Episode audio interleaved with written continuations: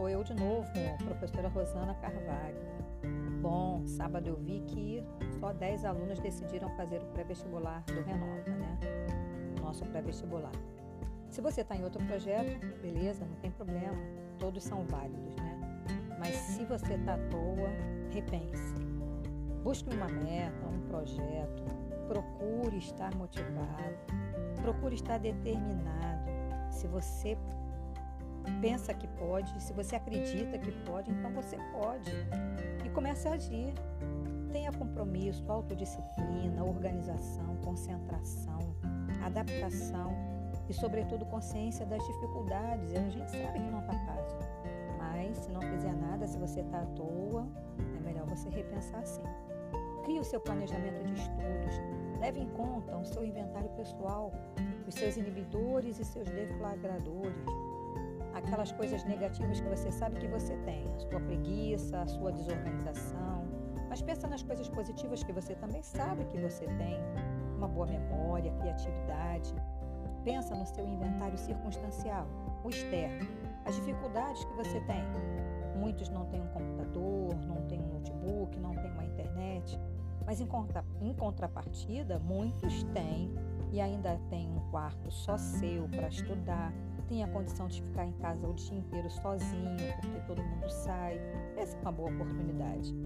Não alegue falta de tempo para estudar. Falta de tempo tem três motivos básicos: a falta de prioridade, a falta de organização e a multiplicidade de responsabilidades, querer fazer tudo ao mesmo tempo. Aprenda a dizer não. Estudar é útil, estude mais e melhor dá um jeito de estudar fazendo as coisas que você precisa fazer, mesmo tendo que fazer as tarefas de casa. Use uma gravação, faça áudio. Ah, evita ficar conversando muito na internet, muito nas redes sociais. Grave as explicações, ouça, ouça esses podcasts que são interessantes também. E se tiver que ir a algum lugar, vai ouvindo, bota o fone de ouvido numa fila de banco, num consultório, numa fila de supermercado. Vai aproveitando esse tempo e diminui o lazer excessivo. Não perca tempo com futilidades.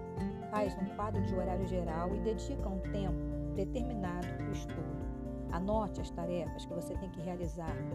Aprenda a dizer não educadamente. Não enrole e nem se enrole. Para cada tarefa que você estabelecer, você põe uma meta e cumpre essa meta. Faz as suas, a sua lista de prioridades. Faz primeiro o que é importante e urgente e depois você faz as demais coisas. Mantenha sempre um material de estudo no banheiro, quando você for ao banheiro, olhar no box, na parede, no espelho, você tem a oportunidade de mentalizar e memorizar frases positivas ou algumas fórmulas que você precisa decorar. Limite o tempo que você gasta com telefonemas, com chamadas de áudio, com rede social, com tele televisão, com um bate-papo. A primeira pessoa a ser disciplinada é você, mas você não é a única. Um projeto de estudar não sobrevive sem ajuda coletiva. Os acordos com seus amigos, com seus parentes, com seu namorado. Através de conversa, mostre para eles o quanto você está focado e conta com a compreensão deles para que nesse momento eles deixem você disponível só para estudar.